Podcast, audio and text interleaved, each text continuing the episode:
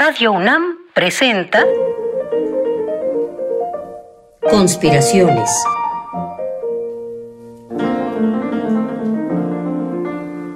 Bitácora de un admirador de Balzac. Por Otto Cázares.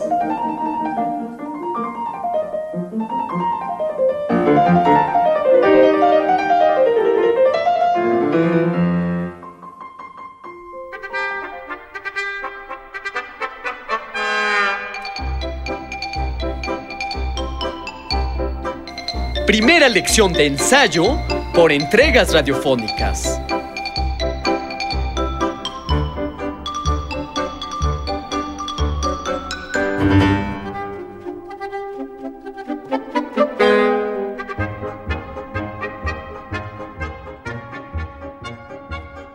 ¿Cómo están, conspiradores? Los saludo inaugurando una lección más a través de las ondas hertzianas.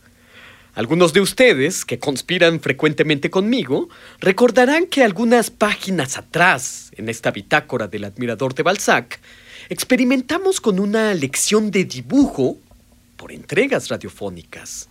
Y vaya que nos convertimos en dibujantes habilidosos. O cuando menos algo más habilidosos que el joven Werther del libro de Goethe, del que sabemos que era dibujante, pero en realidad en todo lo largo de la obra nunca lo vemos trazar una sola línea. El joven Werther, suspirando por Carlota, solamente está sumido en un sopor, en una contemplación, por así decirlo, pictórica. Pero nunca lo vemos trazar ni un garabato. Es más, como ustedes recordarán, el Werther de Goethe es una novela epistolar, y en su carta del 24 de julio, Werther apunta, he dejado completamente el dibujo. La fuerza de mi imaginación anda tan floja, dice el atormentado dibujante que no dibuja, que ni un simple apunte puedo hacer. Por tres veces comencé el retrato de Carlota y por tres veces tuve que abandonarlo. Este flemático hipersensible que es Werther le arroja al mundo una mirada de dibujante, pero él ya no dibuja. Pero, pero ustedes se estarán preguntando por qué estoy deambulando de este modo tan peculiar en los primeros minutos de esta conspiración. Pareciera que mi discurso hubiera perdido su objetivo. Comencé recordando una clase de dibujo por entregas radiofónicas y tomé una urdimbre que me llevó a Werther, el dibujante que no dibuja.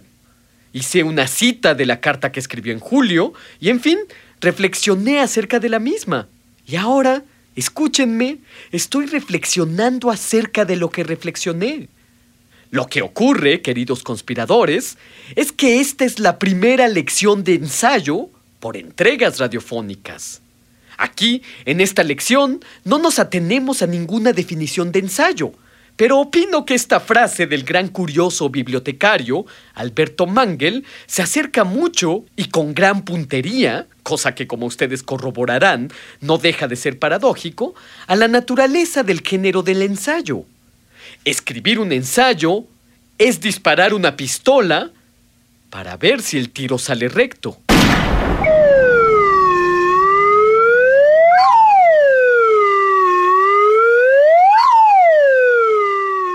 Hay de aquel que escriba un ensayo rectilíneo y que no tenga en sus manos el poder detonante de una pistola enloquecida.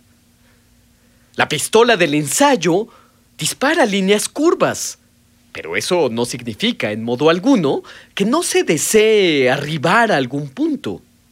Es una invitación a la demora y a la cavilación. Quien alguna vez haya dado clases de cualquier materia, sabrá muy bien que dar clases supone estar en estado de crisis constante. Pero esta crisis a la que me refiero no tiene nada que ver con la obviedad con respecto a los ingresos de los maestros. Un maestro debería estar en estado crítico, a punto incluso de la masa crítica. Las clases del maestro deberían ser pequeños episodios críticos que estallan hacia muchos caminos. Uno lleva una clase preparada, pero al llegar al salón de clases se cae en la cuenta de que el plan tiene que reconfigurarse. Toda lección es un nuevo estado de alerta y la didáctica ensaya respuestas al rojo vivo. Lo mismo sucede con el ensayo.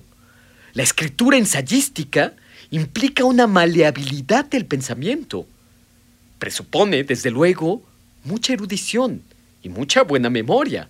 El maravilloso Dr. Samuel Johnson, gran ensayista, preguntaba cómo puedes ensayar acerca de algo si no lo conoces de memoria.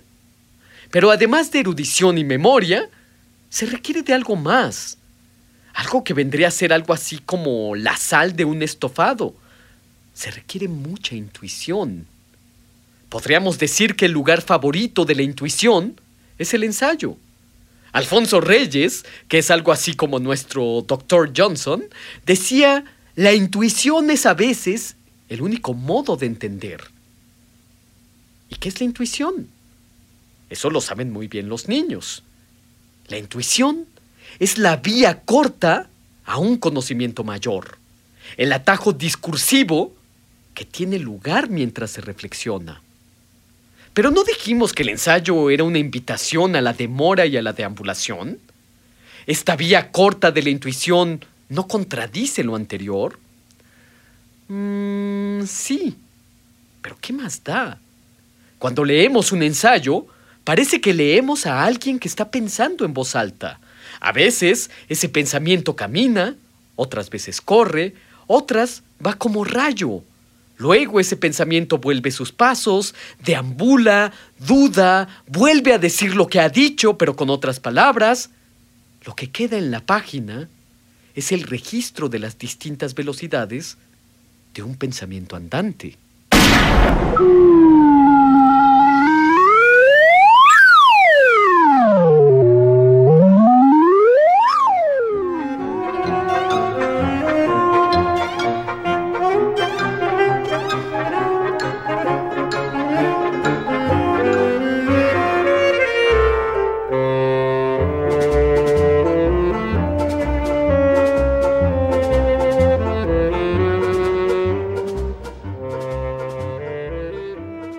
Una lección de ensayo a través de las ondas hertzianas tendría que empezar diciendo que el ensayo lo inventó Michel de Montaigne, que poseía un alma tan descomunalmente grande que todos los temas que trató en sus escritos los hizo descomunalmente grandes, por insignificantes que estos fueran. Ya casi es un lugar común de la cultura decir que a través de sus ensayos, Montaigne aprendió a vivir su propia vida. Y como nosotros caminamos con Él, en su lectura, aprendemos a vivir también. Pero ese es un lugar común que puede oxidarse y hacerse musgoso muy fácilmente a fuerza de repetirlo.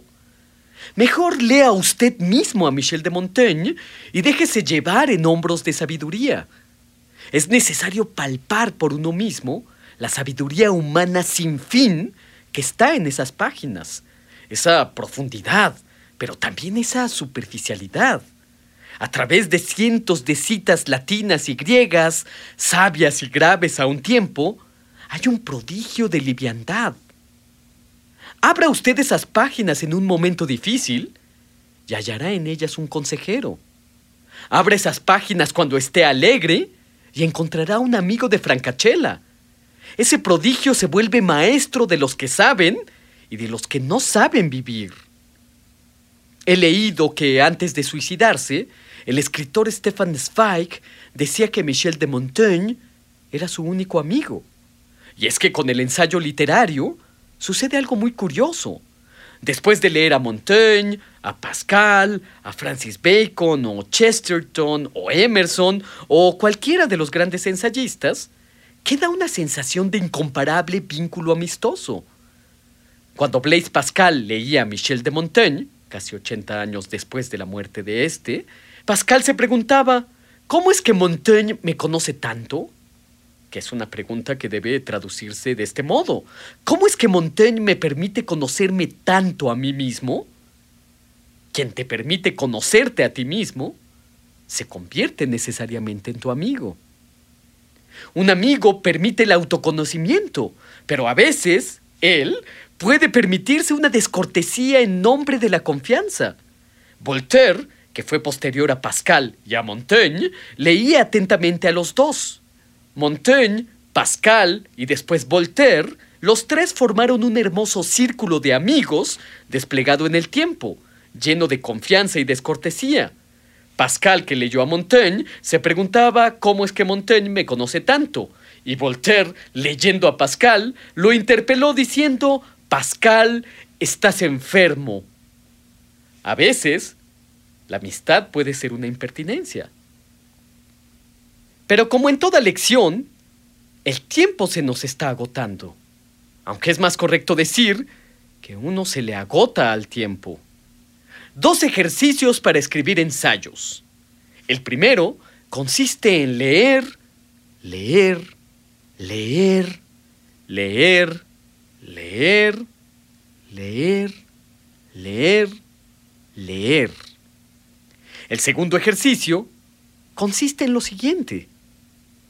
Abra usted una ventana. Vivimos en la Ciudad de México, de modo que no será difícil cumplir con el requisito de este ejercicio. Entonces espere a que entre una mosquita por la ventana. Claro, claro, nos molestan las moscas. Pero, ¿ha notado usted alguna vez cómo una mosca entra a la estancia y después de errar por aquí y por allá, zumbar cerca de nuestra cabeza, detenerse en algún sitio, frotarse las manos, estrellarse contra los vidrios? Después, la mosca se queda volando en el centro de la estancia, haciendo quiebres geométricos, como si descansara mientras volara. Pues bien, tome una pistola enloquecida y dispare contra la mosca algunas balas. Puede, si gusta, descargar todo su revólver. Cada bala, lejos de ir directamente al blanco, comienza a ondular del mismo modo que el vuelo errabundo de la mosca. Cada bala es una idea. Si usted gusta, puede numerar sus balas y adjudicarles algunos ámbitos del conocimiento, como por ejemplo, bala número uno, historia de la entomología. Bala número 2, filosofía y mecanografía para infantes. Bala número 3, dantismo y filosofía perenne. Bala número 4, foniatría y patafísica. Y así, dé a cada una de sus balas errabundas un segmento del saber del mundo se darán cuenta de que las balas, al querer dar con el blanco, esto es, la mosca, primero recorrerán su estancia, a la manera del blanco que buscan. Harán en el centro mismo una gran nube como de esas nubes de mosquitos que inexplicablemente se ponen a volar encima de la cabeza de alguien. ¿Lo ven? Antes de dar en el blanco, las balas, que en realidad son ideas, dibujan el esquema de su ensayo, su estructura, sígala. Vibra en esta estructura el pensamiento, ebulle, su capacidad de conexión es infinita, sabe, intuye, reflexiona, reflexiona acerca de su reflexionar y solo sabe cuando reflexiona. Momento crítico, pequeño torbellino turbador, móvil, atómico. Si me acompañan en la próxima lección de ensayo por entregas radiofónicas, a hombros de sabiduría nómada y fronda activa, les diré si es más útil el matamoscas o unas balas ondulantes para por fin dignificar lo insignificante.